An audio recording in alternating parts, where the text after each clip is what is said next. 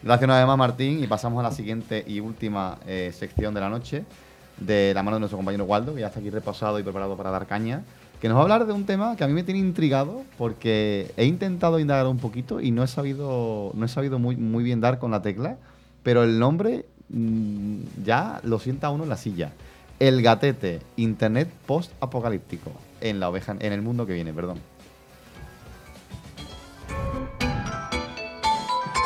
El mundo que viene.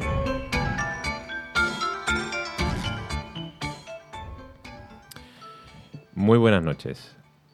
Durante estos últimos años, eh, bueno, hemos.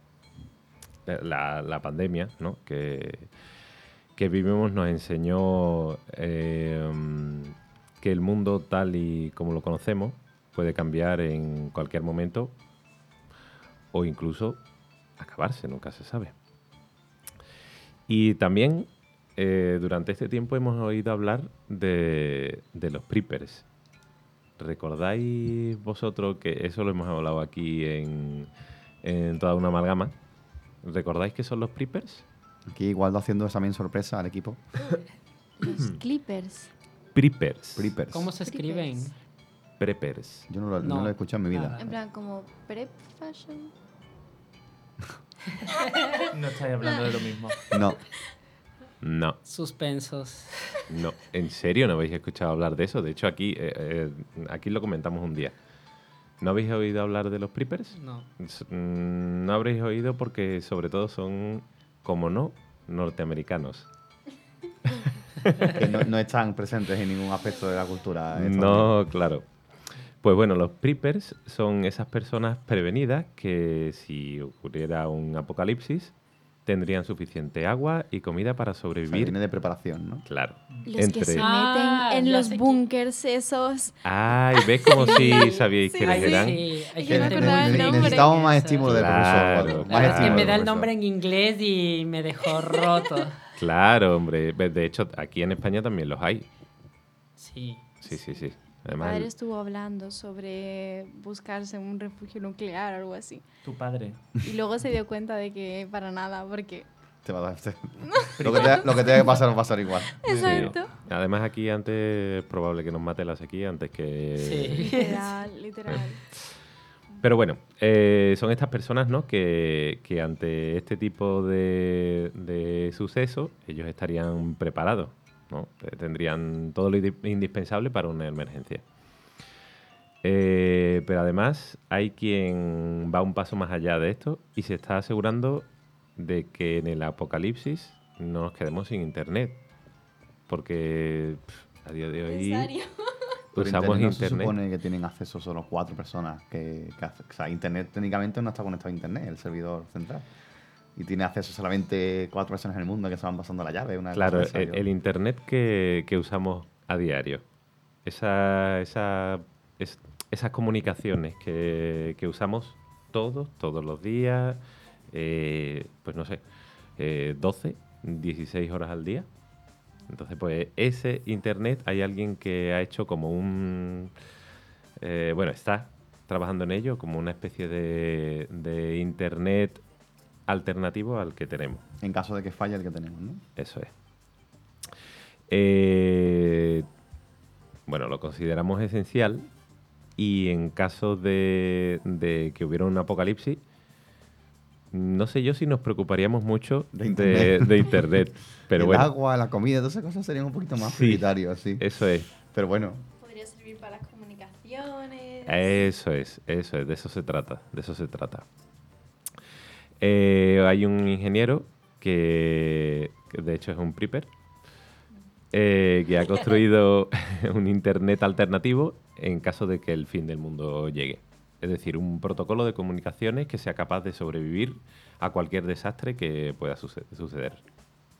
Está muy bien porque además estuve investigando y eh, las comunicaciones son cifradas de punta a punta, o sea que no es simplemente comunicación, sino que tiene lleva un, un protocolo bastante eh, bastante currado por detrás. o sea, que no sería para el usuario promedio, ¿no? En caso de que... Mm, eh, bueno, de hecho ahora, mm, ahora lo explicaré, pero, Perdón, perdón. pero dejan... O sea, está todo en, la, en, en- en el internet que usamos ahora. Qué magia, ¿verdad? Sí. El- la persona que quiere solucionar esto y que lo está eh, que está construyendo este, esta versión Prepper de Internet se llama eh, el usuario se llama Reticulum Network Stack. Eh, perdón, el mm, lo diré. El Internet lo han llamado Reticulum Net- Network Stack. Ya pensaba yo que el usuario era una IA o... No, no, no, no, no, no, no. Y está diseñado para existir conjuntamente con este Internet tradicional, ¿vale? Lo único es que se trata de una herramienta de comunicaciones optimizada, centrada en el cifrado y la privacidad y se puede implementar rápidamente en el caso de un fallo sistémico de las comunicaciones. Eh, todo está construido sobre la, base de un protocolo totalmente nuevo que pretende ser más resistente que IP, que es el, el protocolo que hay actual, ¿vale? Eh, aunque hay muchas soluciones que hay purulando por internet, eh, están todas fragmentadas y lo que sí hace esto es que eh, lo ordena, o sea, está ordenado en una pila de comunicaciones eh, diseñada para que la puedan usar eh, personas normales sin coordinación centralizada de ningún tipo. Es decir, si yo tengo el manual en una esquina del mundo y tú lo tienes en la otra, nos podemos comunicar. ¿Vale? Tú ves, tú, desde tu opinión versada sobre estos temas, eh, sobre todo en comparación al resto, que somos todos unos profanos, ¿ves viable tú ese tipo de sistemas? Pues sí, porque una de las cosas que, que ellos proponen es que puedes usar cualquier tipo de medio de comunicación. Es decir, si tienes un, un cable de hilo de cobre, ya con eso es suficiente. O sea, O sea, es un tipo de señal que mm, navega por donde haga falta. Sí, sí, sí, sí. El diseñador de, de Reticulum eh, um, usa Reddit. ¿Vale? ¿Cómo, cómo no? Ahí está todo el conocimiento de Internet. igual. Claro, claro, claro. O sea, es lo bueno que tiene, que él eh, lo está compartiendo todo por ahí. Entonces, él dice que es un sistema que permitiría eh, eso, a cualquier eh, persona construir fácilmente redes seguras y resistentes eh, de largo alcance con herramientas sencillas y disponibles. Sistemas que funcionarían y permitirían comunicaciones eh, incluso cuando mm, tú lo que tengas es un, es un- ordenador antiguo, por ejemplo. Igual lo puedes en un 20 segundos comentarle a, los- a los oyentes que no sepan qué es Reddit, eh, en qué consiste Reddit. Reddit, mm, para los más, los más antiguos, sería como un foro donde hay una cantidad de, de frikis ahí metidos que no tiene, no tiene parangón. Lo bueno, Hay información de todo. o sea, Sí, hay, eso un tema para cada cosa que existe en el eso mundo. es, eso es, eso es. Lo malo es que el 90% de las opiniones... Es basura. Pero bueno, eh, eh, ¿Y pues- sería, ¿Es seguro estar compartiendo una, una tecnología tan puntera que en condiciones normales generaría millones, millones y millones en Reddit? Sí, bueno, eh, lo que pasa que aunque sea una, una tecnología que, que- que está cifrada y que, y que sea, sería robusta, no sería como el Internet actual. O sea, no, no, no, no podríamos usarla eh, para descargarnos vídeos en, en Internet o para ver YouTube No, una cosa a mucho más ancha. Claro, O sea, sería algo más rudimentario. cosas- Eso es. Eso Lo es, que, eso es. lo que es usar, usar información, o sea, usar internet de verdad para cosas importantes. Eso es. Pues el, bueno, eh, la persona que está detrás de esto se llama Mark Quist, es un ingeniero informático que se ha pasado la vida construyendo y administrando redes informáticas. Él dice que, bueno, que dirigió un, como un sistema de internet eh, rural a pequeña escala, eh, brindando servicios de internet de alta, de alta velocidad a una de las muchas áreas que habían sido completamente descuidadas por los proveedores de servicios grandes. Eh, o sea, que, que es una persona que eh, no es... Sabe lo que hace, ¿no? Sí, efectivamente. De hecho, ya bueno, lo está probando en el terreno. No, no está esperando el apocalipsis, está Eso es. justificándose con, el- o sea, con la, la propia desatención que hay a la, a, a la infraestructura de internet ahora y lo está practicando sobre el terreno. ¿no? Eso es, eso es. Además, él dice que, que eh, Reticulum, que es como ha llamado a, a este Internet, eh, se puede ejecutar en casi cualquier cosa, incluido un móvil antiguo. Define antiguo. Un Nokia 330.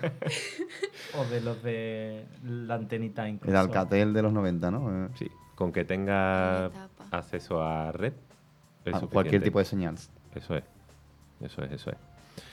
Eh, entonces, eh, según este hombre, las personas con conocimientos mínimos Como de nosotros. informática Como nosotros, no pasa nada. podrían crear un sistema de mensajería de largo alcance para, para su comunidad en aproximadamente una hora usando ese- este sistema. Comunicándose a través de cualquier eh, eh, tipo de canal eh, disponible. Así que Pero esto me imagino que se plantea para como medio de comunicación local, ¿no? Inicialmente. Eh, bueno, eh, Porque está a- muy supeditado a las limitaciones de, la- de los materiales que se tengan para hacer la- Claro. El sistema. sí, claro, claro. Entonces, por Pero- eso me imagino lo de manual, ¿no? O sea, tú- yo tengo manual, y la otra persona a la otra punta del mundo tiene manual y podemos crear como redes de- locales en función a él, ¿no? O Pero, por ejemplo, eh, aquí habla, mira, que, sí, que pueden comunicarse a través de radio VHF. O sea, mm, eh, por ejemplo, si tienes... La, la gente que se comunica por, por walkie-talkie, ¿Eso es radio? sí, eso no va por... Siento decirte que no va por wifi. No, claro, obviamente, eh. pero no sé. ¿Pero en qué lenguaje te comunicas? ¿Tipo Morse o, o No. cómo? O sea, si estás en un teléfono es igual como si fuera una llamada o cómo funciona? Tienes que configurarlo. Tienes que configurarlo. O sea, el, el sistema lo que va a hacer es enviar una señal y el otro dispositivo decodifica esa señal. Entonces, es para enviarse mensajes. Por eso decíamos que, que- que no es para que tú Sí, estés como el ahí. fax, por ejemplo, YouTube. en su momento, Claro. un- una tecnología parecida. Eso es, eso es, eso es. Y bueno, pues él dice que si tienes un modem y una radio, en cinco minutos lo tienes configurado. También Pero él, es- él es un Cla- crack, claro, es, O sea, eso, que- es, eso es.